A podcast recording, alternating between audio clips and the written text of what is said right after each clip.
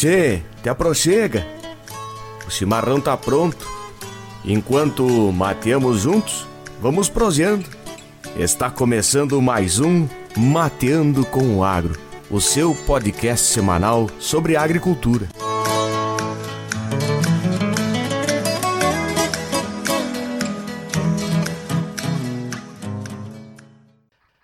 Boa tarde, boa noite. Esse é o seu podcast semanal sobre agricultura. Eu sou Maico Argenton. Hoje gravaremos um podcast bem diferente, bem interessante.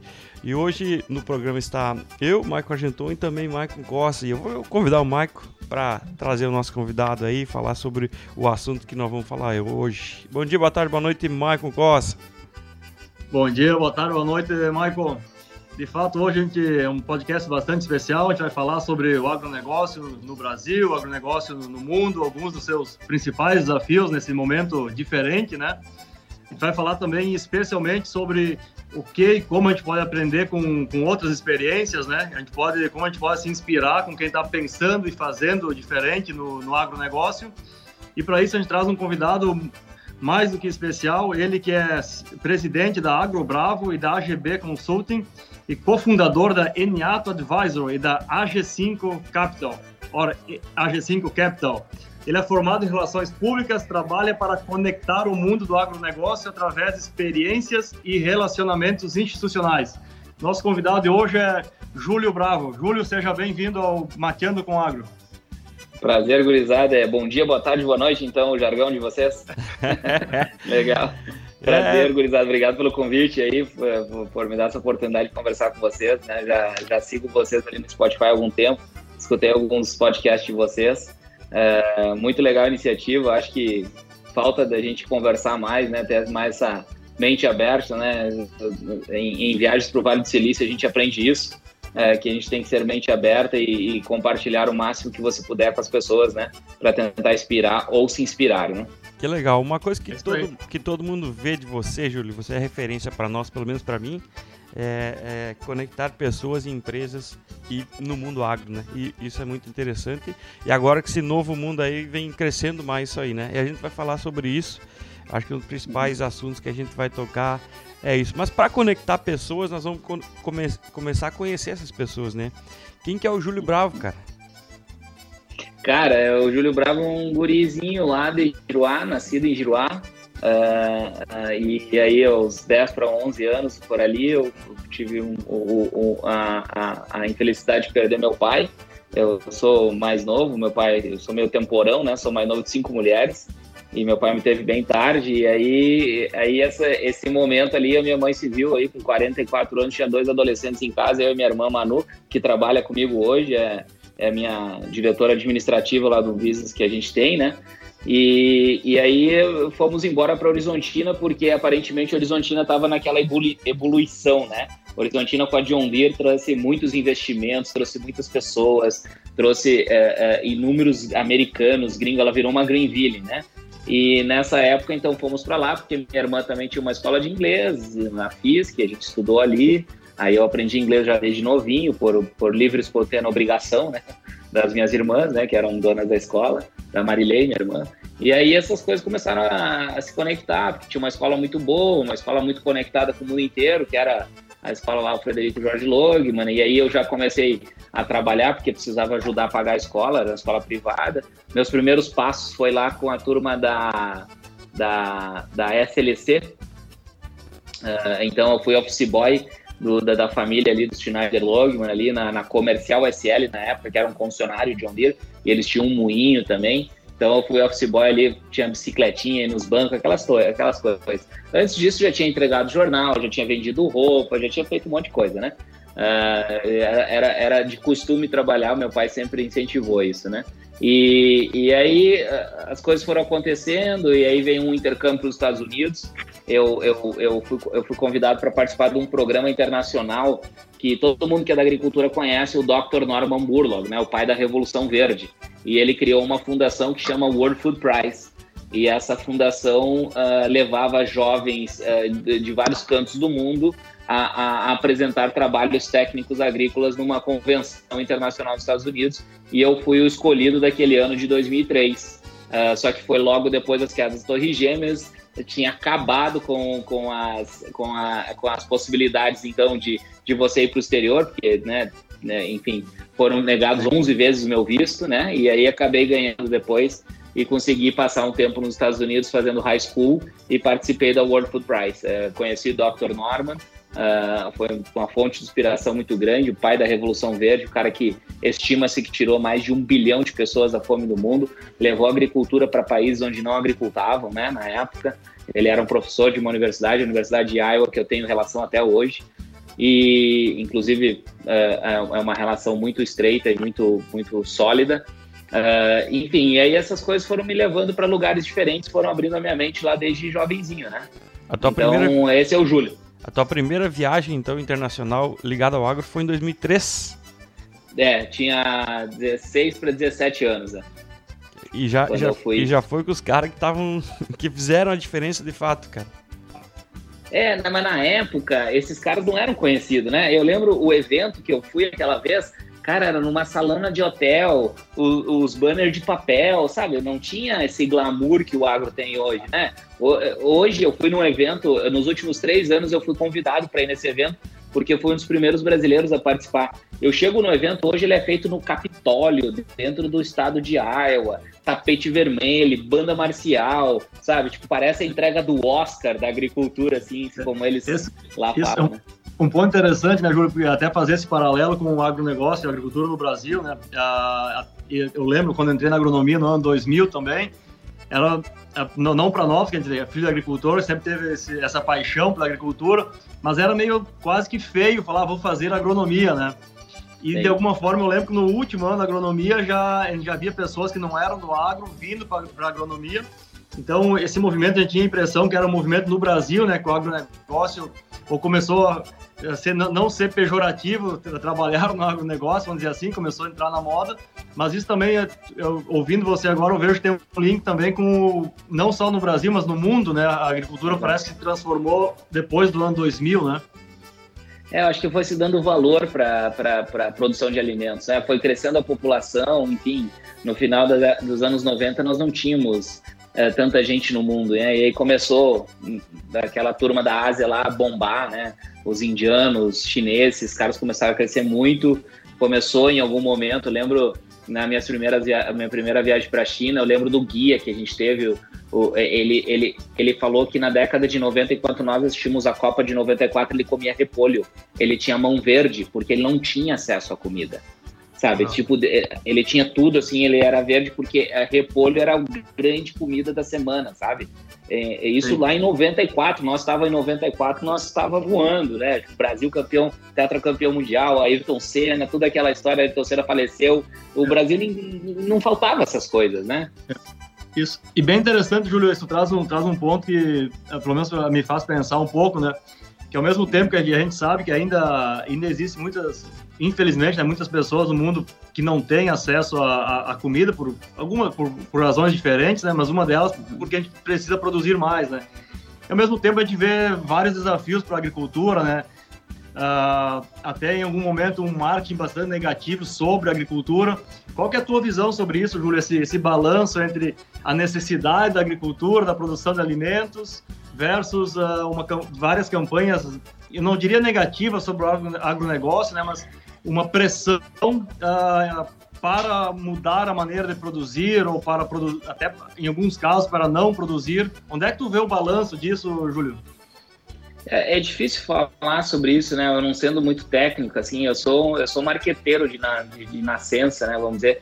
Então, eu, eu para mim, uh, nós nós como país subdesenvolvido, nós não temos acesso a muitas uh, escolas boas de comunicação, cara. Quando eu fui para os Estados Unidos, eu lembro aquelas crianças, todas elas falavam um, inglês perfeito, óbvio, porque é língua materna, mas não é a questão do falar, é que elas são treinadas a falar desde. Lembra aquele kindergarten americano, quando o menininho vai para vai para uh, vai viajar no summer vacation com a família, daí ele volta, aí ele é treinado para falar como é que foi as férias de verão na frente da escola, na frente da turma inteira com seis anos de idade sabe? Eu, eu, eu, eu, constantemente apareço, eu, eu vejo startups do agro americano startups do agro brasileiro falando a quantidade de palavras que um americano fala em um minuto é o dobro da quantidade de palavras que o brasileiro fala.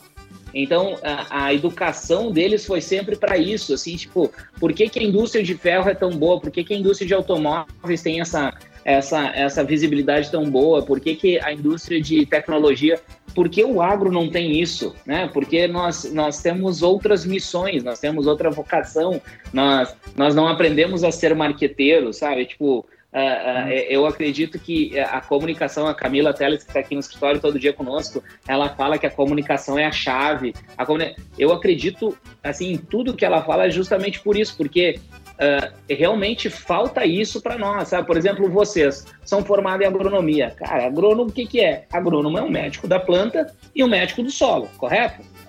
Só que ensinaram vocês a fazer marketing, ensinaram vocês a vender máquina, ensinaram vocês a ser advogado agrônomo, ensinaram vocês a ser contábeis agrônomos, ensinaram vocês a serem marqueteiros agrônomos? Não, eles ensinaram a parte técnica, excelente, vocês são top.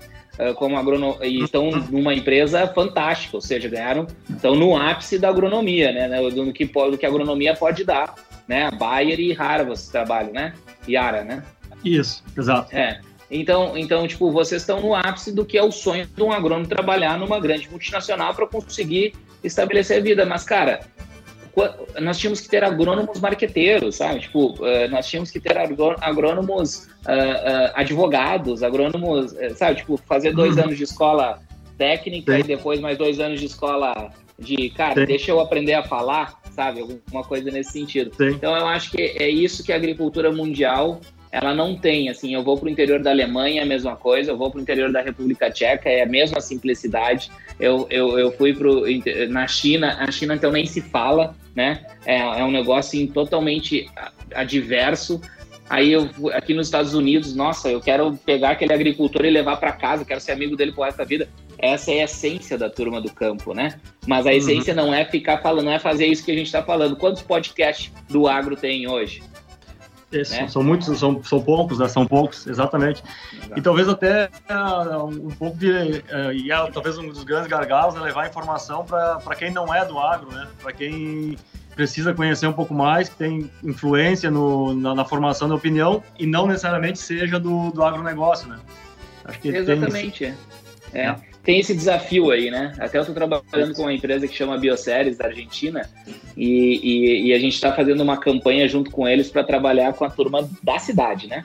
Porque uhum. a gente quer criar um a gente, eles criaram um formato de rastreabilidade de semente. Então eles querem criar o, o a soja HB4, daí chega lá no, no mercado tem lá o, o, óleo de soja HB4. Esse aqui tem é, menos impacto à, camada de ozônio, tem é, usou menos água, usou isso, e é do produtor XYZ lá de Constantina, no Rio Grande do Sul, sabe? Uhum. É, eles criaram um formato de conseguir fazer o rastreio de tudo, sabe? Então, nós estamos trabalhando, então está sendo bem desafiador, está sendo bem legal, porque ninguém fez isso ainda, né? Se comunicar com o, o consumidor aqui de Curitiba, tem 3 milhões de habitantes, é, e, e, três vezes ao dia a galera tem que comer, né? Então, é, só aqui, né? É, então, aqui eu tô tomando café, quem fez esse café aqui? Pô, foi alguém ali de Minas, de Goiás, né? Ou da Colômbia. chegou aqui em Curitiba. Ou da Colômbia, Oi? né? Ou da Colômbia. Ou da Colômbia. Que tem, é. que tem teoricamente, o marketing melhor do café. É, a gente conversou com o Márcio Vale, inclusive, foi o cara que, que conversou contigo para um dar, dar oportunidade para falar com você. E o Márcio falou muito isso aí também, cara, do que, que, a Colômbia tem um marketing melhor do café. De repente o Brasil tem um café muito parecido e tem um marketing melhor. Mas eu faço, faço um link aqui, e, e perdão por voltar nisso. 2003, tu fez a primeira viagem. 2014, tu uh, é, nasceu a Agro Bravo, né? Isso. E, é. e, e nesse intervalo, cara, o que aconteceu? Cara, aconteceu tanta coisa, né? É, é, foi muito legal, porque aí então eu voltei dos Estados Unidos, eu fiz meu. Enquanto eu, enquanto eu, traba, enquanto eu morava nos Estados Unidos, eu tinha um. Meu pai americano era diretor de marketing da John Deere, Bob Malcolm. E o Bob me, é, me levava para John Deere pra, enquanto, né, quando não tinha aula, alguma coisa assim, para fazer um estágio voluntário. Eu fazia clipping, sabe? Aquela coisa de recortar reportagem, colar, porque não tinha internet, né? Então eu recebia revista do mundo inteiro E aí eu fazia isso, sabe? Tipo, ficava lendo onde é que saiu propaganda da John Deere. Daí eu recortava, colava, dizia o nome da revista e botava dentro de um coisa e levava para toda a diretoria para ler, né? Então eu, ali eu já comecei a entrar nesse mundo corporativo, foi bem legal, lá na John Deere, lá em Moline, né? Foi onde eu morei, é, lá nos Estados Unidos, em Illinois. E eu estudava no, no outro lado do rio Mississippi, em Davenport, na Davenport Central High School. E aí, então, uh, uh, uh, voltei para o Brasil, comecei a trabalhar na John Deere em Horizontina, né? Então, tinha ali um, um amigo comum ali, a dona Vânia, que era muito amiga do meu pai, da minha mãe, aliás, que era a esposa do seu Paulo Herman, que na época era diretor de marketing da John Deere, que hoje vem a ser o presidente da John Deere. E aí eles me chamaram para trabalhar dentro da John Deere. Então aquilo ali foi boom, né? Aquilo ali uh, validou um monte de coisa. Na nossa equipe de marketing tinha 30 pessoas, era o estagiário, que era eu, a gerente e as supervisoras que falavam inglês, de 30. Não era comum, né? Uhum. Né? Não era tipo comum as pessoas terem influência em inglês ainda. Hoje todo mundo fala inglês das multinacionais. Então isso me colocou lá na, em posições bem interessantes. Assim, eu sempre participei de projetos legais. Eu fazia visitas dentro da fábrica, recebia os grupos de todos os cantos do mundo, fazia o tour dentro para visitar a fábrica de coletadeiros, tratores, etc. E aí depois eu acabei saindo da John Deere e fui aventurar em navio de cruzeiro. Foi assim que eu conheci Oslo. Olha aí. bem, os setores bem parecidos, né? Bem parecido, mas é que eu tinha uma vontade tremenda, gurizada, de viajar. E eu vi que na John Deere eu não teria essa oportunidade tão cedo. Mas eu queria muito viajar, porque eu, é como se a minha mente tivesse muito expandida e não cabia mais em Horizontina. Não sei, sabe? Coisa de guri.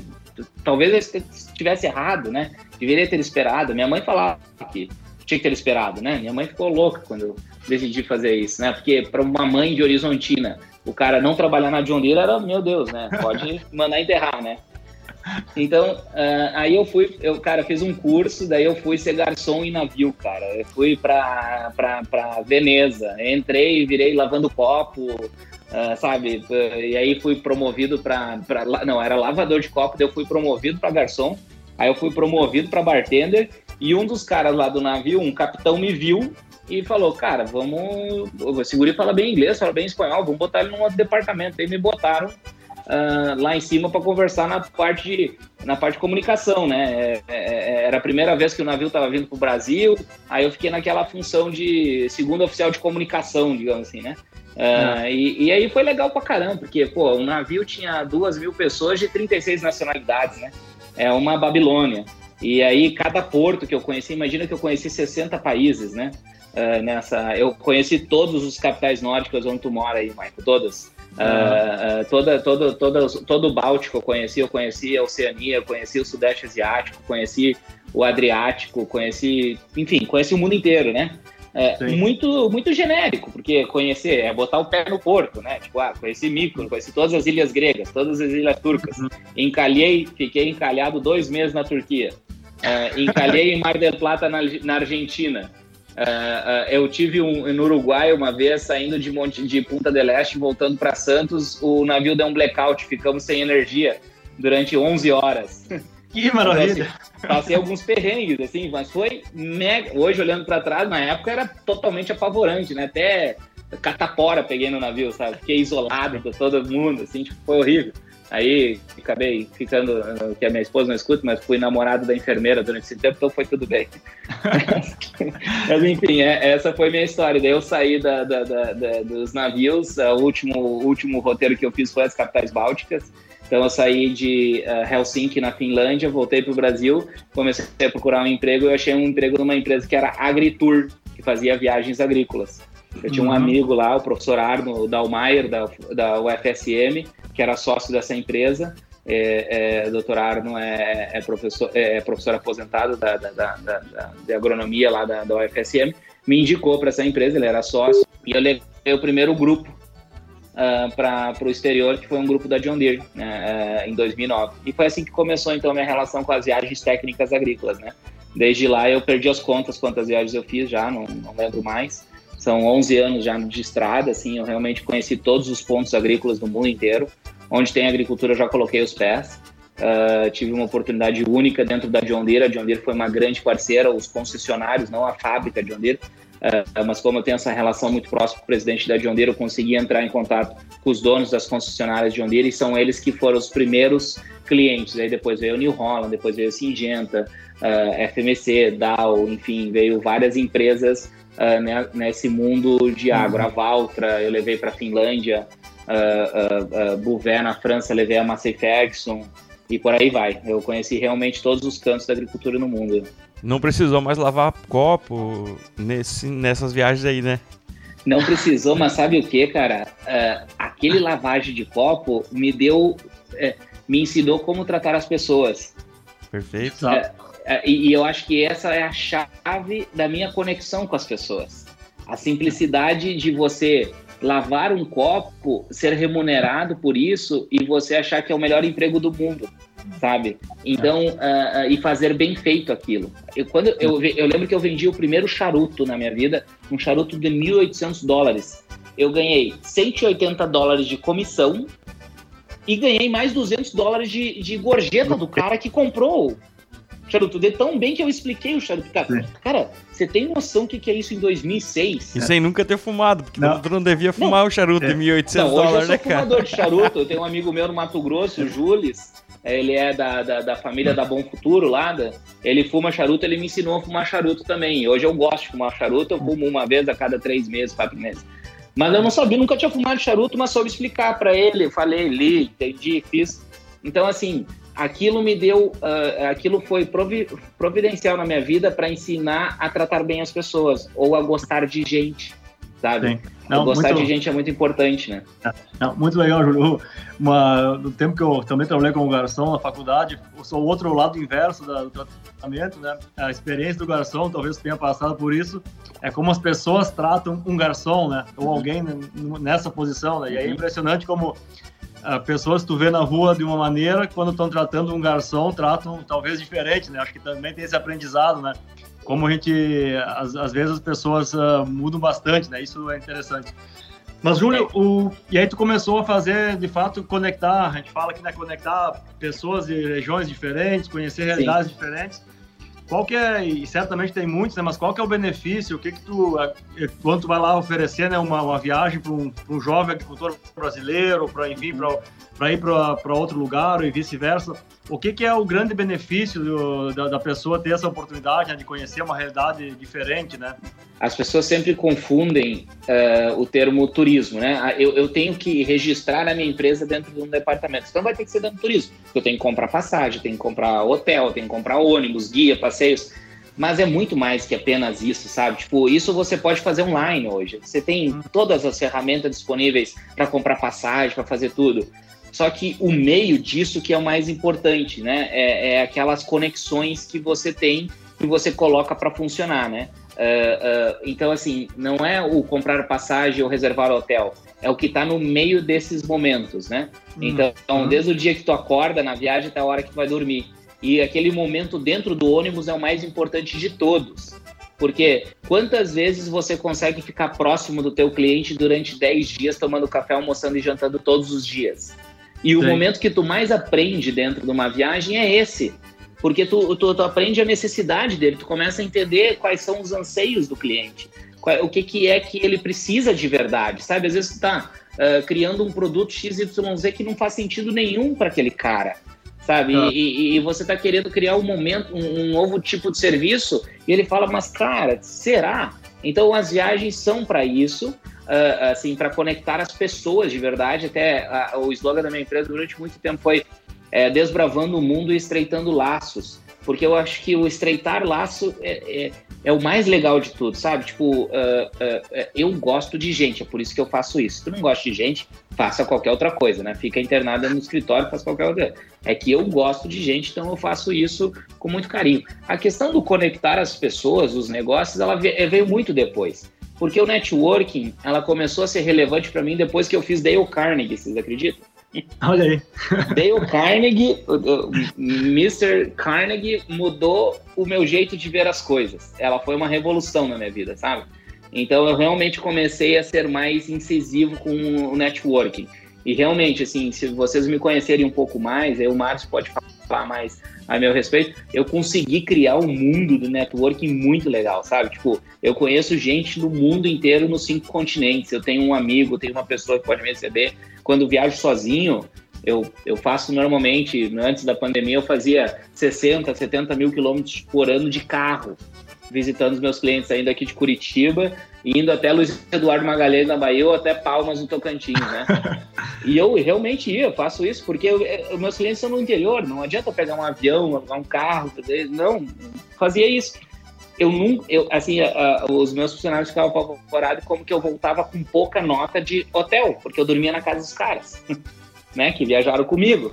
Sim. E, e para mim isso é o mais importante, porque é, você faz uma relevância nas regiões que você vive, que você visita. Né? Pensa num cara numa cidadezinha pequena como Campo Verde, no Mato Grosso, ou vamos dizer Nova Ubiratã, lá no Mato Grosso também, ou lá em Porto dos Gaúchos, né, em Tocantins, ou, ou, ou em Barreiras. Essas pessoas vivem um mundo muito afastado de tudo.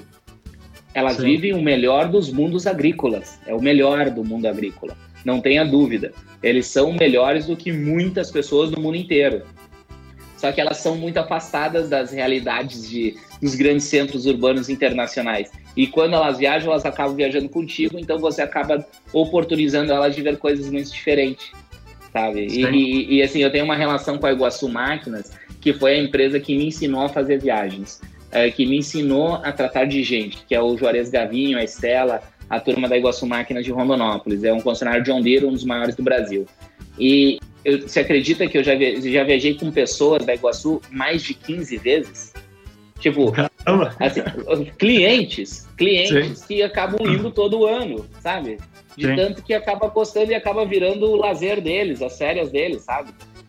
Então, Sim. assim, aí, aí os meus clientes avaliam essas viagens como uma potencial ferramenta de marketing para você fazer um, uma aproximação com o seu cliente, para que quando ele vai pensar em comprar X ou Y, ele compra X.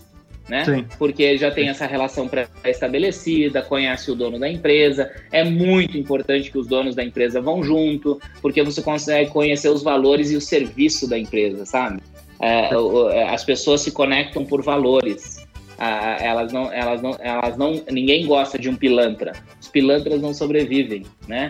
Então, uhum. é, isso é muito importante dentro dessas viagens. São esses momentos que te dá a oportunidade de mostrar quem tu é de verdade, na essência, porque tu vira uma família, cara, 10 dias, Sim. conectado o tempo todo, velho. É cansativo, mas gratificante, sabe? Vira um amigo, né? Inclusive tem no, no, no site da Agro Bravo 3.754 amizades feitas, né? Uhum. E, a, e, aí que, que começa a gerar esse network e, e sendo um amigo. Se tu conhece, aquilo que você falou, eu não, fiquei, não fico em hotéis, eu fico na casa do cara. Se tu conhece a cozinha do, do cara, passa a ser teu, teu amigo de fato, né? É isso aí. Passa a ser teu, é amigo, passa a teu amigo de fato. Cara, já em 2015, Julia, eu faço um link aí que você, fala, você falava, cara, que o, o, o Brasil não vive um momento de nós vamos mudar de assunto, sabe? O Brasil não vive um momento principalmente a agricultura. O Brasil vive um longo período. Tá? Uhum. 2015, viagem bombando, o pessoal vindo pro Brasil, o Brasil indo pro mundo. E agora nós estamos em 2020 e aí deu buff. A Agro tá Bravo, que, era, que, que viajava pro mundo inteiro, recebia pessoas do mundo inteiro, não tá mais fazendo isso, né? Uhum. Ou, ou, diminuiu bastante. E aí, como Sim. se adaptar, velho? É, esse foi um desafio gigantesco, assim, eu, eu, eu, eu você cria carinho por esse business, né? Você cria carinho pelas pessoas que estão perto de você, as pessoas que trabalham contigo, né? Por exemplo, eu tinha pessoas que trabalhavam comigo que são meus amigos de infância, sabe? Que eu acabei trazendo para dentro do business. Até não aconselho mais as pessoas fazerem isso, não é muito bom porque é muito difícil mandar embora um amigo seu, sabe? Tipo, aí as pessoas às vezes uh, perdem a relação de amizade em função disso, sabe? Uh, muito difícil mandar embora. Uh, mas em 2015, você estava falando, em 2015 eu abri uma empresa na Flórida, cara. Eu comecei a trazer gringo pro Brasil, tá? Eu abri a Agrobravo LLC nos Estados Unidos e aí eu dei oportunidade para muito gringo vir pro Brasil. Comecei a vender viagem para banco de investimento, fundo de investimento. Uh, gringo queria ver. Aí eu fiz uma amizade muito grande com os donos do grupo Bom Futuro do Mato Grosso, seu Zeca Borto, né, que é um é, cunhado do Eraí, do Elusmar, esse e eles me deram uma oportunidade de. Aí fiquei amigo dos filhos, né, da Aline, do, do, do Jules, uh, da Letícia Sheffer, da Daila, das meninas todas lá que são segunda geração da Bom Futuro. E eu comecei, eles recebiam muitos grupos lá. E aí a minha empresa foi uh, uh, convidada para fazer a administração da recepção desses grupos lá, dentro do Grupo Bom Futuro. Imagina, os caras têm 110 fazendas, 600 mil hectares, é quatro vezes a cidade de São Paulo em la lavoura. É, é, é, é muito show, é muito meu, show. Tem, tem mil tratores, 700 coletadeiras, 500 coletadeiras de algodão. Os caras são, assim, meu, o nível de gestão dos bichos é, é fora da curva, né? Os caras faturam 6 bi de real, né? É, tem gado, tem peixe, tem algodão, tem... Imagina, tem 300 ou 400 colhedeiras de algodão, uma colhedeira de algodão é um milhão de dólares, velho. Tá, tipo... É, é, e aí eu, eu fiz amizade com esses meninos e aí comecei a receber muito grupo lá, sabe? Uh, uh, e aí fiquei muito amigo do seu Zeca, e o seu Zeca, obviamente, também mega me conectou com o mundo inteiro, porque eles são os maiores clientes da Singentas, provavelmente são os maiores clientes da empresa de vocês, aí eles são os maiores clientes do mundo na John Deere, eles são os maiores clientes nisso. Eles... Então eles têm um acesso a um clubinho muito interessante, né? Então esses Sim. caras acabam te validando, te ajudando. Então 2015 foi esse momento aí, foi criar a empresa dos Estados Unidos para trazer os gringos, e para prestar serviço para minha empresa, porque eu não gostava do serviço que os americanos me prestavam. O americano não tem essa, essa, esse tato com gente como a gente tem, né? Então a gente entrava em muitos conflitos. Tá? Sim. E aí eu abri a empresa dos Estados Unidos para fazer a gestão do meu negócio. Só que daí veio 2020, né? Dezembro paguei o 13 terceiro da galera, bonificação, presente, dei um Apple Watch para cada funcionário. Foi um ano maravilhoso, 2019 apesar de eu ter aprendido algumas coisas na dor, assim, tipo, tive um problema de, de, de, de, compliance dentro do meu business, foi bem difícil, estou passando por, por, ainda por resolução disso. Uh, uh, depois eu posso contar um pouco mais para vocês no, off aqui. Uh, e aí veio 2020, paguei o salário da galera em, em, janeiro, paguei o salário da galera em fevereiro, paguei o salário da galera em, em março, e aí março parou tudo. Aí eu tenho um mentor muito forte, assim, ele não gosta muito que eu fale, mas eu vou falar, é o Paulo Herman, né, que é o presidente da John Deere. Ah. E aí ele me ligando, a gente se falando, pô, aqui na John Deere nós vamos fazer isso, e aí ele, obviamente, o que ele pode compartilhar, ele compartilha, tem muita coisa que ele não pode falar, né? Uh, uh, e aí ele falou, Júlio, não vai voltar, dá teus pulos, fecha a empresa, fecha o escritório, tu vai continuar gastando, você vai morrer. E aí, cara, ali, ó, de 20 de março até 15 de abril foram os piores dias da minha vida. Assim como empresário, né? Cara, daí eu, o dia 18, acho 16, por ali eu acordei, cara, vou mandar todo mundo embora. Fiz a rescisão de todo mundo. Eu já tinha gasto uma fortuninha para manter a empresa aberta, não tinha receita mais, né?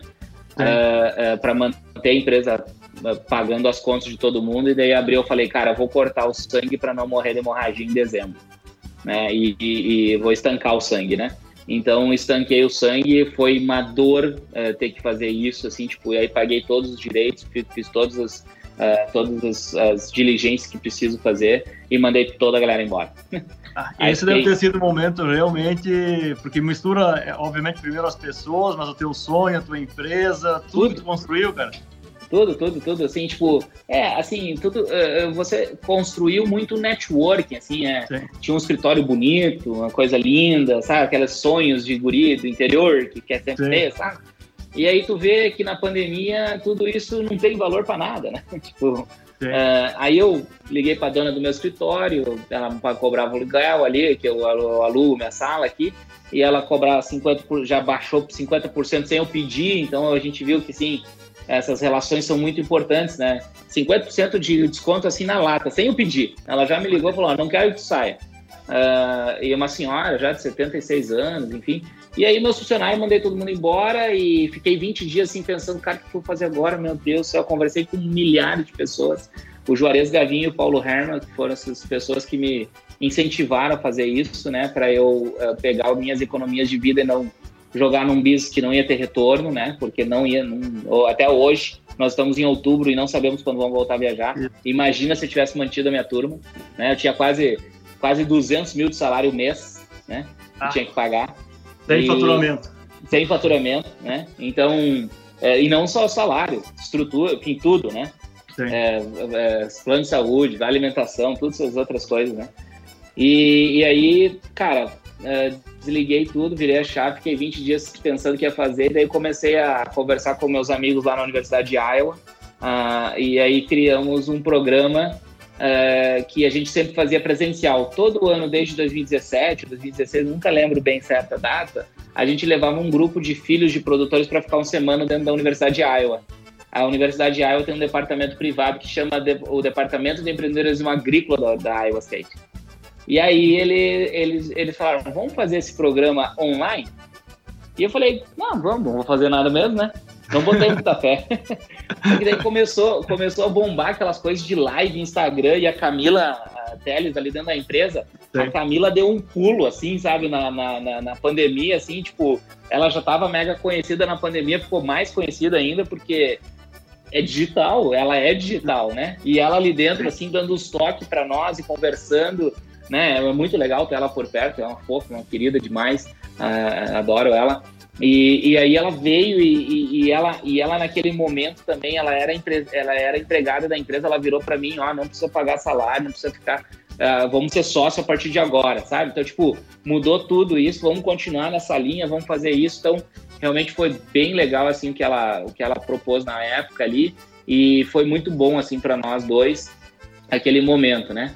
E, e aí veio esse programa, vamos criar um programa, como vamos chamar? Aí tem um professor lá, o, o Kevin, é um cara bem fora da caixa. O professor Kevin é o chefe do departamento agrícola da universidade. E uhum. professor de, de e, e, ó, a agronomia lá na Universidade de Iowa fica dentro do departamento de economia. Olha a diferença. e ele tem essa visão econômica, é um business, né? Quanto as plantas, quanto colhe, quanto isso, né? é, tudo, é, tudo é matemática no final do dia, né? Sim. E ele falou: vamos criar um programa. É, é, uma coisa que eu sempre escuto dos meus alunos aqui, dos meus uh, mentorados aqui, é, é, como que a gente faz coisa diferente. Então, vamos criar uma ideia de contrarian agriculture. Mas contrarian, quando tu traduz na, na ponta do lápis, é contrariando. Mas tu já assistiu aquele filme que diz lá eu e você, e a tradução é, é Padrinhos Limitada, né? Tipo. então a gente batizou um programa, né? A gente criou e, e aí reestruturou a palavra contrarian uh, ah, para a gente uh, não se opor às coisas que existem hoje, uh, mas pensar de alguma coisa diferente, sabe? Como a campanha da Apple lá na década de 90, Sim. que é pensando diferente, né? Então essa foi nossa ideia era como que a gente uh, uh, uh, cria ou, ou, ou, sensibiliza as pessoas para fazer coisas diferentes. Então foi isso que a gente criou esse programa que chama Contrarian Agriculture Series, que para mim foi uma mega surpresa, porque eu pensei que nós ia botar 100, 200 pessoas no, né, no Zoom para assistir as palestras e tivemos 1.300 de oito países diferentes. É muito, muito legal, Julio. E o nome, só para te dar um feedback do nome, eu não tive oportunidade de de participar da, da, primeira edição, até eu quero que nos fale mais se, se uhum. vai ter a segunda edição, como é que funciona isso. Mas quando eu, eu li o, o, anúncio, o contrário, ele tem esse tom de desafiar também, né? É. Eu, pelo que eu entendi, esse é um pouco do, do mote do, da ideia do programa, né? O que, que pode ser feito diferente, o que, que pode ser feito, ser feito melhor, né? É, é que a agricultura em 3 mil anos se faz isso, planta, colhe, vende ou troca, né? Na época trocava, hoje se vende, né? Fazia-se o escambo. Né? Então, é, a agricultura tem essa habilidade única de colocar a esperança na terra e esperar que alguma coisa nasça. Né? Eu acho que a turma do agro, ela não se, é, se, se a turma do agro, nossos, nossos agricultores, sentassem em Wall Street, eles não seriam agricultores, né? porque o risco é absurdo. Né? É, é, e você é sócio de quem? De Deus, né? seu sócio é Deus, porque ele tem que mandar a chuva, ou tem que mandar o vento, ou tem que mandar o, o sol, né? Tudo é, pertence a ele essas decisões e você não controla isso, né?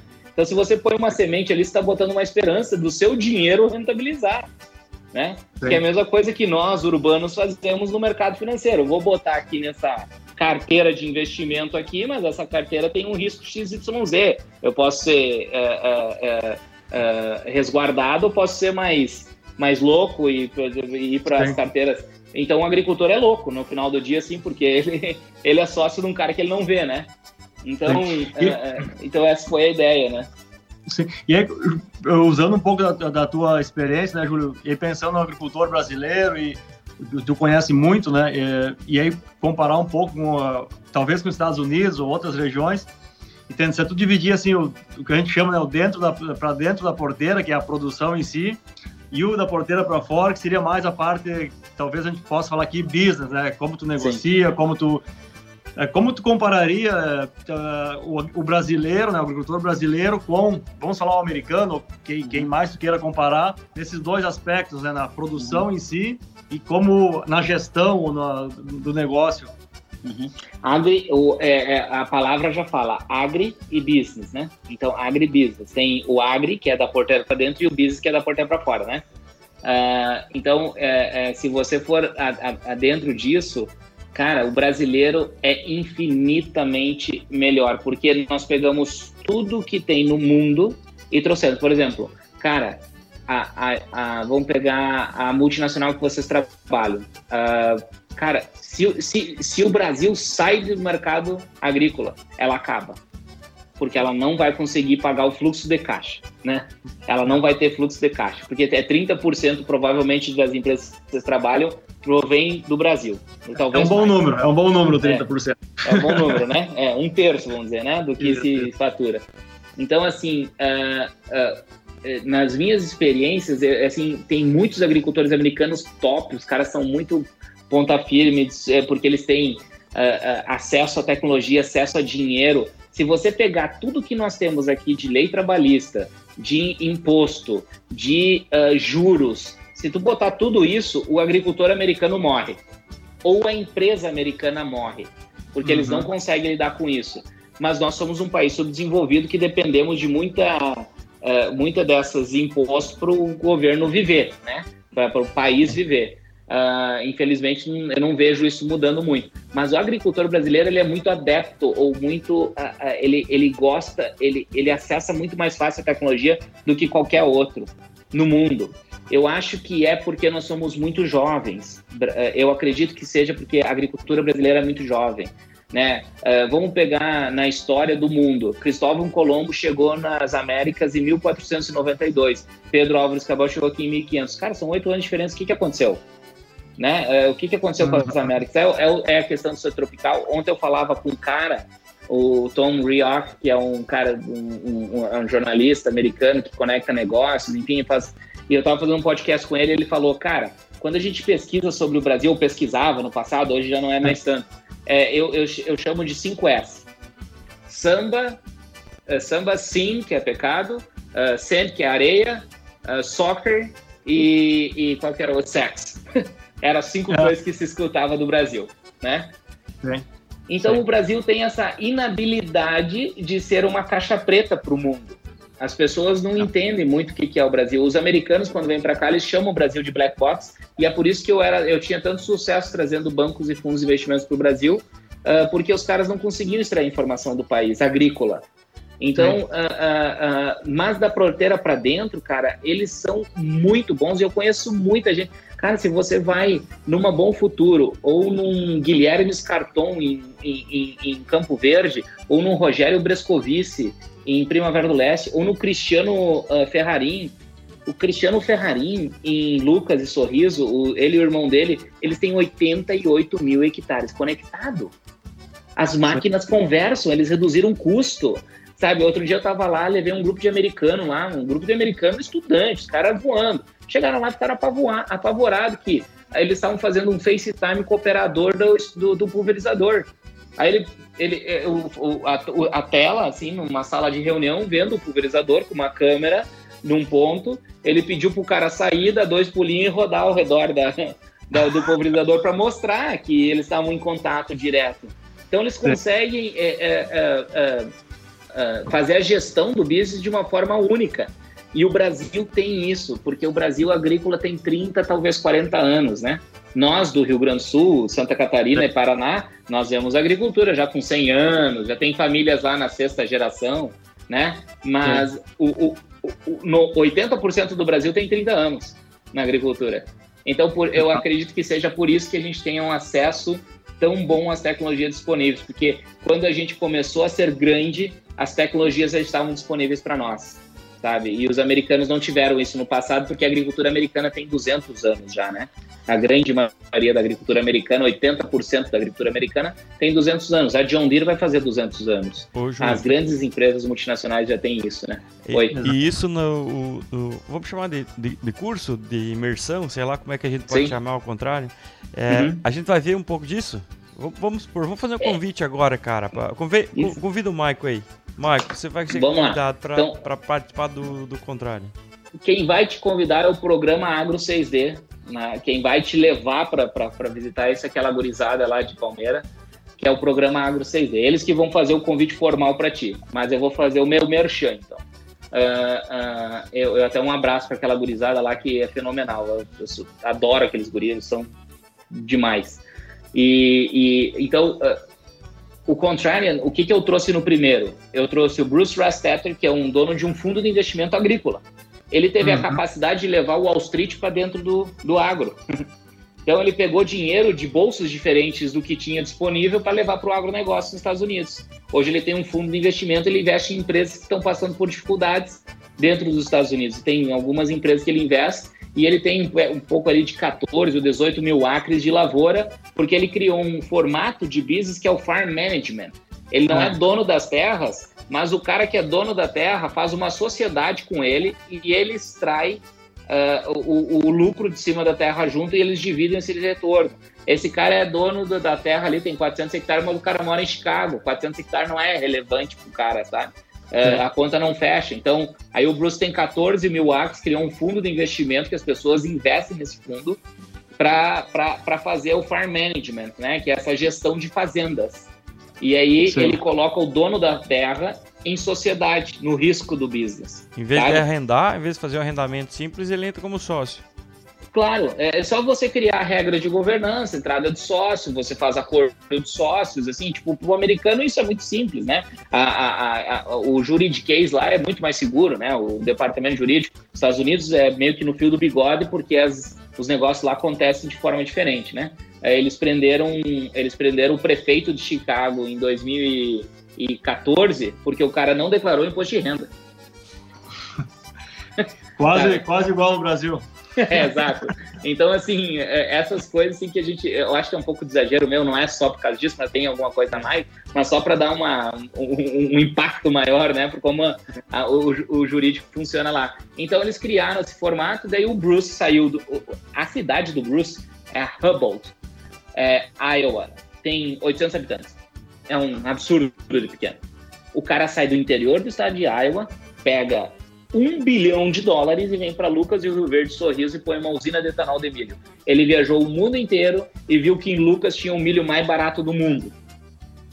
Na época, né? 2013, quando ele veio para o Brasil a primeira vez. Ele veio, trouxe um bilhão de dólares e botou ali. O que, que ele desafiou? O que, que tinha Lucas e Rio Verde antes, gurizada? Plantar, colher e vender. Plantar, colher e vender. Não tinha indústria, né? Hoje tem uma indústria mega sustentável de etanol de milho num país onde a cana-de-açúcar é líder. É o, é, o, é o ápice, né? A cana-de-açúcar que produz etanol, não o milho. O milho é para comer, para gado, para outras coisas, né? E ele foi lá e Exato. desafiou. E isso que eu gosto de contar, é esse desafio de fazer alguma coisa diferente. O cara sai do interior dos Estados Unidos, vem para o interior do Brasil, né? É, é, com aquela vocação agrícola. E outra, o Bruce não vai ficar ali a vida inteira, a Summit Agriculture Group, eles não vão ficar. Eles vão vender para alguém, Ipiranga vai comprar, a Shell vai comprar, porque eles são um fundo de investimento. O fundo de investimento fica 7, 10 anos, faz a maturação do fundo, ganha dinheiro e sai. Né? O fundo de investimento é. tem essa, esse perfil. Uh, então, assim, o Bruce um dia. Mas ele vai deixar um legado para Lucas e Sorriso. Nova Mutum, ele vai botar a usina. Então ele vai deixar um legado e, tá, e, e outra, tá vindo gente para morar em Lucas e Sorriso com MBA em engenharia, né? Em, em, engenharia industrial, assim, gente pensando eh, fora da caixa lá dentro de Lucas, né? Sim. Então, é, é, isso que eu gosto de, de, de, de, colocar. Eu trouxe um outro cara que eu vou falar bem rapidinho, desculpa levar tanto tempo para falar isso, o Harry Stein. Esse foi um dos caras mais extraordinários que eu conheci na minha vida. Eu tive a, a, a é, eu fui conectado por ele através da Universidade de Iowa. O Harry tem 72 anos, ele é dislexo, ele, ele tem uh, uh, autismo e, e, ele criou, ele, ele foi o cara que criou a, a, mutação genética da soja e do milho, lá no final da década de 70. E ele criou o formato de royalty. E ele começou a cobrar das empresas os royalties. E a Monsanto aprendeu com ele a cobrar royalty, né? Uhum. Então, então, assim, hoje ele tem 60, 70, 80, nunca sei o número certo, acho que nem ele sabe, de royalties nos Estados Unidos que volta para esse senhor. Isso fez com que ele se tornasse um dos 400 homens mais ricos do mundo. O homem mais rico do estado de Iowa é um dos únicos caras do agro entre os 500 homens mais ricos do mundo, sabe? Do agro. O resto é Bill Gates, aquela turma, né, da Amazon, Sim. aqueles caras lá. Então eu trouxe o Harry para falar disso. O Harry, pô, quando eu vou na fazenda dele, cara, eu, às vezes, as primeiras vezes que eu fui, ele me convidava para tomar café da manhã. Eu ficava em Des Moines e a cidade dele é muito pequena, a Adele também, é uma cidade de mil e poucos habitantes. Uh, e aí eu saía, dava uma hora de viagem até chegar em, em, em, uh, em, na cidade dele, e eu tinha que chegar lá às seis horas da manhã para tomar café da manhã com ele, cara. Então eu saía às quatro e meia da manhã para tomar café da manhã com ele mas era uma aula, era um MBA ficar com ele. E eu fiquei feliz de poder colocar numa plataforma e fazer com mais de mil pessoas pudessem ver ele. Porque até então eu só conseguia fazer com que as pessoas conhecessem ele nas minhas viagens, mas era um grupo de 20 pessoas, de 30 pessoas. A mesma coisa com o Bruce, sabe? Que são pessoas que fizeram coisas diferentes. Tá? O Frederico Logman, do grupo SLC, virou para nós e falou: Não, a minha nossa empresa, imagina, eles trouxeram a John Deere para o Brasil, né? A família dele né, os seus Logan. Trouxeram a John Deere para Schneider e os Logan, trouxeram a John Deere para o Brasil. Aí o, o Frederico fala, vira para nós e fala, não, a minha a empresa que eu lidero, que eu estou hoje como uh, assessor, eu sou, ele é relação de investidores, né? Que eles fizeram o primeiro IPO. É uma empresa, de, uma startup de 75 anos. Como assim, cara? Porque a empresa ela teve que se reinventar durante 75 anos. Eles eram construtores de estrada no Rio Grande do Sul eles ganhavam terra em troca de construir estrada, o avô dele. Aí Sim. eles criaram a fabriqueta lá, a SLC Milzinha, que ainda tem no campo, né, em alguns lugares. Criaram a SLC lá, aquela, aquela fabriqueta de coletadeira lá, de trilhadeira, né? Aí depois venderam 20% da empresa na década de 80 para a John Deere em 80 né? Começou a vir os motores da John Deere, aí virou a SLC John Deere em 96, quando eles trouxeram os tratores para o Brasil. E em 99 eles saíram com uma bananinha de dinheiro e viraram os maiores produtores agrícolas do, do Brasil. Né? E aí em 2006, o que, que eles fizeram? Não satisfeitos com o negócio, foram lá e fizeram um IPO da empresa. Né? Então, Exato. essas coisas legais de desafiar e botar o público para pensar, né? Eu, Não, eu, muito... eu, eu, eu, acho isso legal, eu, eu fico extasiado com isso. Não, muito, muito legal, Júlio. É, é, a gente falou no início lá de uh, histórias assim, para a gente se, se, inspirar e com certeza no, uh, e tu trouxe algumas aqui, né? Mas, e não só no Brasil, mas com certeza dentro do Brasil, especialmente no agro. Uh, quem viajou pelo, pelo, pelo Brasilzão sabe, né, tem muita história, muita história bacana, muita história bonita.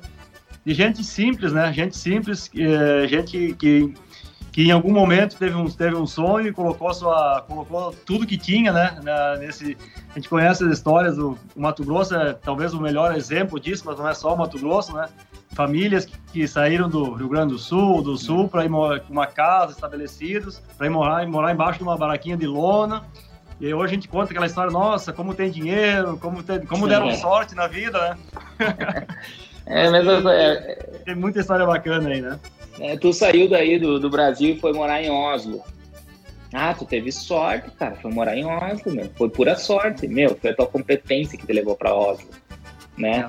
É, não, não. É, eu, eu, o Zeca Bortoli, dono da, da, do Grupo Bom Futuro, ele vendia fruta aqui no interior do Rio Grande do Sul. Ele era vendedor de fruta. Hoje ele é um dos maiores agropecuaristas do mundo, né? Tipo, Sim. o cara tem 600 mil hectares de lavoura, né? Tipo, é impressionante. Não, muito, muito bom, Júlio, muito boa, boa conversa e eu estava pensando aqui enquanto falava, né, da, da, história da... Eu volto um pouquinho na tua empresa, né, e teve que re, remodelar o negócio e, enfim, criou agora o, o, o, o contrário, o agriculture como alternativa ao teu negócio, tem dado tão certo. E, obviamente, para ti é muito claro isso, mas uh, eu acho que é importante frisar aqui na importância do, do, contato com as pessoas, né? O tal do network é. que a gente fala, né? Que no final não é o escritório bonito que conta, como tu mesmo uh, uhum, falasse, uhum. né? Mas a, a relação com, com as pessoas, né? E aí, uh, te dar os parabéns pela, pelo teu negócio, porque certamente tu colocar pessoas Uh, que, que, pensam diferente em contato entre si e ao mesmo tempo dar oportunidade para outras pessoas né, conhecer essas histórias e poder se, se inspirar, aprender, certamente esse é o tipo de coisa que, que melhora o mundo, né? Melhora o Sim. mundo e é isso que a gente precisa, precisa ver mais. E parabéns pela tua, pela tua dedicação e competência em, em fazer isso tão, tão bem, né? Eu te falo como alguém que a gente está te conhecendo um pouco mais agora, né? Te, te conhece pelas redes sociais, conhece uhum. nosso amigo em comum, o Márcio, tem falado muito de ti. Mas, cara, parabéns mesmo pela, pela tua dedicação e competência em fazer essas conexões que, tu, que a gente fala, né? Não, não, obrigado, obrigado pelos elogios, elogios que fortalecem a gente, óbvio. Mas, cara, é, é assim, você tem que fazer com muita paixão, né, cara? Porque é difícil manter relacionamento aberto, né? É difícil você manter a tua rede de relacionamento sempre, é, esse network sempre ativo. É, mas você tem que fazer com paixão, com naturalidade, com amor, né? E eu, eu, eu, eu coloquei Bravo no nome da minha empresa, porque é o nome do meu pai, da minha mãe. Eles me trouxeram até aqui. Bravo tem os valores da minha família. É, é, ah, a gente, às vezes, quando é guri, não, não pensa muito nisso e faz coisas erradas, mas o caminho vai nos moldando. A gente é uma média das cinco, seis pessoas que a gente se relaciona, isso é um fato, sabe? Então, quando você começa a se relacionar com esse tipo de gente, você começa a ver as coisas diferentes. E você começa a querer fazer coisas diferentes. E o fato de eu não ter quebrado foi muito porque também eu diversifiquei. Eu tenho outras empresas, falou no começo, né? Então, eu tenho outras fontes de, de receita. Uh, senão eu teria parado com tudo, né? Eu não sei o que teria Sim. acontecido. E o Contrainer foi uma forma também de, de, de, de colocar o seu network para funcionar né? De fazer. O americano tem uma frase: networking is your net worth. Né? Networking é, é, é, é, o quanto, é o quanto você vale, né? É, seria a resposta, assim. Então, o Contrário na Agriculture 2.0 está vindo aí, a gente vai ser 17 e 24 de novembro, vão ser aulas online, uh, com tradução simultânea, as pessoas que falam português vão escutar em português, as que falam inglês ou outros idiomas vai ter talvez tradução para espanhol também. Está tendo um público muito interessante na Argentina, Paraguai, Uruguai, Bolívia uh, e, e, Espanha. Uh, 17 e 24 de novembro uh, vai, vai começar, 1, 8, 15 e 17 de dezembro. E eles vão ser dentro de uma plataforma que a gente criou, uh, que a gente se inspirou no Netflix, então as pessoas vão poder revisitar depois, tá? Uh, eu vou lançar a plataforma segunda ou terça-feira, vocês já vão ver. A gente está terminando alguns pequenos ajustes. Então vai ficar lá todo o material para a pessoa revisitar, poder voltar, ver o que o cara falou, tentar se inspirar. E aí nós temos um, um, os dois grandes nomes, assim, tipo, além do Rafael Mioto, que é o presidente da New Holland, que vai participar, uh, o, o, o, o, seu Michael Horsch, que é o fundador da Horsch, lá na Alemanha, vai participar, ele vai estar aqui em Curitiba, inclusive na fábrica deles que eles estão montando aqui. Uh, um cara uhum. super inovador, assim, eles falam que ele é o Elon Musk do agro. Uh, a Melissa Carmichael, do, ela é vice-presidente de um, de um banco americano, um dos 10 maiores bancos dos Estados Unidos. Ela é, é vice-presidente de inovação, ela só fala em inovação. Uh, o Benjamin, o Matheus Ganan, o José Eugênio é o maior produtor de laranja do país hoje, tem 90 mil hectares de cana também. Ele é a família dele é sócio da Cosan. Uh, vai falar, o pessoal da Conte Heitor do Chile vai vir falar conosco também para falar dos desafios. Okay. É, vai ser muito legal. Climate Bonds Initiative, que é uma, é uma instituição americana que emite títulos verdes.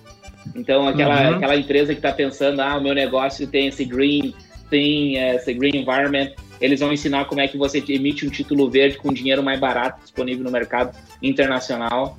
O John Lagman, que é o chefe do Paulo Herman, uh, lá nos Estados Unidos, vai falar. E aí o grande finale eu vou deixar para o seu Blário Maggi, uh, que para nós é uma grande referência e para o mundo também. as pessoas conhecem o Maggi, né? E o seu Blário, o Juarez Gavinho, que é um co-criador, que é o dono da Iguaçu Máquinas, são muito amigos e ele que me aproximou do Blairo. E, e aí o Blairo uh, vai fazer o grande finale, porque o Blairo ele é um estudo de caso em função de que ele saiu da empresa dele e botou um presidente, botou um CFO. A empresa dele faturava aí mais de um bilhão já quando ele saiu, hoje a empresa dele fatura 17. Aí ele dedicou a vida dele para política. O pai dele foi o cara que criou o Mato Grosso, né, praticamente. Ele, ele fundou cidades, o pai dele fundou Sapezal, né? Uh, e cidades e criou. Enfim, é, é, é uma história de empreendedorismo única. Então, a gente vai deixar esse grande final para o seu Blairo. E ele foi ministro da Agricultura também, né? Pô, né? né? Tem uma grande relevância dentro do nosso país. Um cara que é do campo, que chegou nas esferas políticas, né? Então, uhum. aí nós vamos fazer o grande finale com, com o Blairo e aí eu vou trazer pessoas do mercado para fazer a mediação, né? Para ter mais aquela extração. Vamos tirar dos caras exatamente o que a gente precisa tirar. Né? Eles, cada um vai ter uma apresentaçãozinha rápida e coisa, e aí depois a gente vai entrevistá-los em formato é, de perguntas, né? E, vai, uhum. e, e, o público vai, vai, vai, vai participar. Estamos esperando aí em torno de 3 a 4 mil pessoas uh, para participar nesse. Uh, estamos bem ansiosos para ele e estamos trabalhando assim, cara, quase que 24 horas para deixar ele tudo pronto. É bem, é bem interessante como isso dá trabalho, cara. Impressionante. ô, ô Júlio, pra, vamos para a prática aí, cara. Quem quiser participar, é Agro 6D, tá aqui no pessoal de Palmeiras aí que tá, que tá dando uma mão, né? Isso? Isso. Procura no Instagram lá, uhum. então, Agro 6D, que é uma galera da, das universidades aí que tá, que tá ajudando, então. Isso. Cara, eu, eu, eu tenho uma pergunta aqui, guardadinha, guardadinha, cara, no, no bolso aqui, que eu, eu preciso fazer para ti antes de nós encerrar, tá? tá. Depois de passar tudo isso, cara, é, é, eu como um, um, produtor rural, um estudante de agronomia, eu quero começar a viajar, quero começar a conhecer o mundo. Qual que é o primeiro passo, cara? Qual que é o primeiro lugar que você iria hoje? É, lá em 2003, tu foi para os Estados Unidos, tá? O, uhum. o primeiro passo da, da agricultura. Qual que é a primeira viagem agrícola que tu faria fora do Brasil? Eu acho que o primeiro passo está no aprender o idioma estrangeiro, tá? Aprender o inglês. Eu acho que o primeiro passo de tudo, assim, a gente tem que internacionalizar. Nós temos que deixar que isso seja apenas uma vocação e vire um business. O agro precisa disso, precisa de pessoas que nem nós para levar o nome dele para o mundo. É, é, hoje nós temos um, um, um PIB brasileiro que depende 22% do agro. Mas se a gente for colocar as indústrias que tá, trabalham, porque daí a indústria vai para o PIB da indústria. Mas a John Deere, Massey Ferguson, Syngenta, todos esses, todos esses caras que produzem, uh, uh, todos esses caras que produzem, eh, na verdade vai para 35% do, do, do, do PIB no final do dia, né? Então, assim, ir para os Estados Unidos é a melhor coisa que tem, porque os caras estão preparados para nos ensinar muitas coisas. E, e os Estados Unidos têm essa coisa de de legado. Eles gostam de deixar isso, eles gostam de ensinar, eles gostam de compartilhar. Então, os Estados Unidos, para mim, é uma referência por causa disso. Os americanos são pessoas muito fiéis, os americanos do campo são pessoas que se conectam com pessoas, sabe? Então, eles têm essa, essa habilidade. Então, eu continuaria indo para os Estados Unidos, por enquanto, iria para Iowa, eu iria para Illinois, para o Nebraska, para o Missouri, para as Dakotas do Norte ou do Sul, para Montana, para o Texas, para o Novo México, a Califórnia, que é a maior agricultura dos Estados Unidos, né? Então eu iria para esses países para entender como é que eles lidam com o agro, sabe? Apesar de que o agro, dentro da economia deles, representa quase 3%, não é muita coisa. Mas é que eles têm outras coisas, eles têm muito serviço, eles têm né? Não dá para comparar o, o, seguro, a indústria de finanças, a indústria de carro. Pô, tem 400 milhões de habitantes com quatro carros cada um, praticamente, né? Então, tipo, a indústria deles é o dinheiro se mexe diferente. Na Europa, onde tu tá, também é assim, né, cara? Então, uh, uh, uh, então assim, eu iria para esses lugares. Aí entra em contato comigo, eu vou sempre ajudar, vou sempre que eu estou fazendo com o pessoal do Agro 6D é exatamente isso. Eu dei a oportunidade para eles venderem o nosso programa, para eles ganharem dinheiro, para eles poderem viajar comigo. A minha ideia é fazer com que eles ganhem o recurso para eu poder levar eles visitar os grandes grupos do Mato Grosso, porque esses guris vão se formar e vão trabalhar onde? Né? Então a gente precisa levar um intelecto para o campo. E a minha ideia é fazer que eles ganhem dinheiro, ganhem lá 50, 60, 100 mil reais, e que eu leve eles lá dentro da Bom Futuro, do Grupo Mais, do Grupo Sheffer, dos grandes grupos do Mato Grosso para visitar, né? Essas coisas, uh, ah, para se inspirar. Então, uh, a minha ideia é fazer com que eles ganhem dinheiro para investir neles, né? Uh, então, eu quero criar essa, essa, esse, esse mundo de compartilhar, eu quero criar uma comunidade agrícola. Essa é a missão do Contrarian Agriculture, é ter fazendeiros conectados com fazendeiros no mundo inteiro, né? E poder trocar ideia. Eu, hoje não tem isso, né? Hoje, me não. diz qual o canal agrícola brasileiro que escreve em inglês. Eu não conheço. E vocês são Talvez... Então nós, é. nós precisamos disso, né? Precisamos falar em inglês, em japonês, em alemão, em, eh, no idioma das pessoas para elas se interessarem na produção de alimentos. Perfeito. Exato, exato. Inclusive, o Mateando com Agro vai ser o primeiro podcast que vai ter um, um episódio em uma língua é, que não seja português. É isso aí. Não, e a gente é. põe em tradução simultânea. Qual que é o problema? Vai custar exato. um pouquinho, vamos botar. Vamos, vamos trazer um, um produtor de Iowa para falar no Mateando com Agro. depois a gente é traduz, coloca uma voz em português traduzindo o cara. É isso aí. É isso aí. Não, é desse tipo de, de, de, ideia a gente precisa, né? E, de novo, para mim, é, o teu perfil ele, ele inspira bastante, porque é, no final, é, quando eu, eu lembro quando contou a tua história, né, é a vontade de, de fazer diferente, é de se expor, é, se colocar em risco, é, é querer, é gostar de, de, gente, né, porque são as pessoas que fazem a diferença. Cara, muito obrigado pela, pela parceria aqui, pelo teu, teu tempo aqui. A gente conversou por, por, um bom tempo, aprendemos bastante contigo. A gente sai daqui também inspirados e é, com certeza quem vai ouvir o podcast vai, vai se inspirar também, vai de alguma forma uh, aprender e entrar em contato com, com as tuas ideias e com o que tu está tá construindo aí também. Muito obrigado por, pelo teu tempo e pela, pela momento de inspiração aqui. Não, obrigado vocês pela, pela oportunidade. Sim, é, é a segunda vez que estou fazendo isso. A primeira vez foi ontem. Nunca tinha falado no podcast. Então, assim, vocês estão me desvirginiando nesse, nesse, nesse segmento. E vou, e vou indicar pessoas para conversar com vocês, pessoas que eu acredito que seja relevante dentro do, do, do, mundo. O Matheus Ganem, um guri que eu quero que vocês conversem lá de BH, criou um puta negócio legal, sabe? Vamos pegar esses brasileiros os, que estão espalhados pelo mundo aí para conversar com vocês. Acho que acredito muito nesse canal porque é uma forma da gente levar um pouquinho, uma, uma pílula de mensagem para alguém. Às vezes um jovem, né, a molecada lá do Agro 6D, que não sabe ainda dar valor a certas coisas, que precisa escutar o que a gente faz. Mas é. tem que ser chato, né, meu? Tem que ser chato, é. tem que ser persistente. Eu acho que esse é, é o resumo da nossa conversa. Eu sou chato, eu sou persistente, eu não, aguento, eu não, não levo não, sabe? Eu não aguento levar não. Sabe? Perfeito. Júlio, pra, pra, pra encerrar assim, cara, quantas visualizações ontem no podcast que você teve fora do Brasil? Cara, teve 7 mil na, na, na China e 14 mil na Índia. A galera tá, fiquei, tá interessada. Né? Não, e outra, eu nunca conversei com o público chinês, nunca conversei com o público indiano, sabe? Nem. Não. Acho que é, na China eu conheço, na Índia eu não conheço ninguém, sabe? Tipo, mas, cara, e aí hoje no meu LinkedIn ali, pô, uma lista de gente daquela região adicionando, achei muito legal. Cara, que, bom, que, que bom, legal. Para nós encerrar de fato, assim, é, é, são duas perguntas que a resposta é simples, tá? O teu time do coração e uma música. Internacional de Porto Alegre.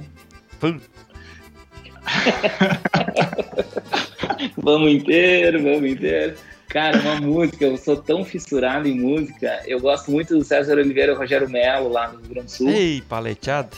É, paleteado, eu gosto muito. Uh, eu, eu tenho gostado muito de sertanejo, não gostava, minha irmã que trouxe sertanejo para mim, eu fiquei amigo do Sorocaba, do Fernando Sorocaba, e aí é. ele, ele, eu gosto muito das músicas deles, eu tenho um amigo, uh, o, o, Palone, que, que, que compôs muitas músicas, que tá, tá me ensinando, é um compositor do, daquela de, de, grandes sucessos, e aí tá me ensinando esse mundo sertanejo. E eu gosto muito da música americana, eu gosto muito de música country, coisa, mas eu acho que eu não tenho uma música preferida, sabe? Tipo, eu gosto, gosto de escutar música o dia inteiro. Imagina, tu tá dirigindo na estrada, mesmo. meu Spotify aqui tem 7 mil músicas, né? Então, eu, gosto, eu, eu preciso de música, acho que é até para bom para praticar o idioma, né? Que legal, ah, Júlio. Que legal. Muito obrigado de coração, cara. Fica muito feliz com, em nome do Matino com Agro, em nome do, do Ederson, do, do Michael aqui, também do, do Leandro.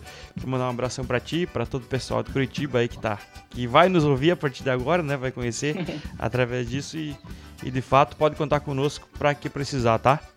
Não, show de bola. É a recíproca é verdadeira. O que vocês precisarem de mim, vocês sabem que conexão é é o meu é, é, é, é, o meu mote, né? Eu gosto de conectar as pessoas, então quando vocês precisarem de qualquer pessoa, chegarem em alguma pessoa, me falam que eu vou ter o maior prazer em ajudá-los. Quero conversar de novo, quero entrevistar pessoas com vocês.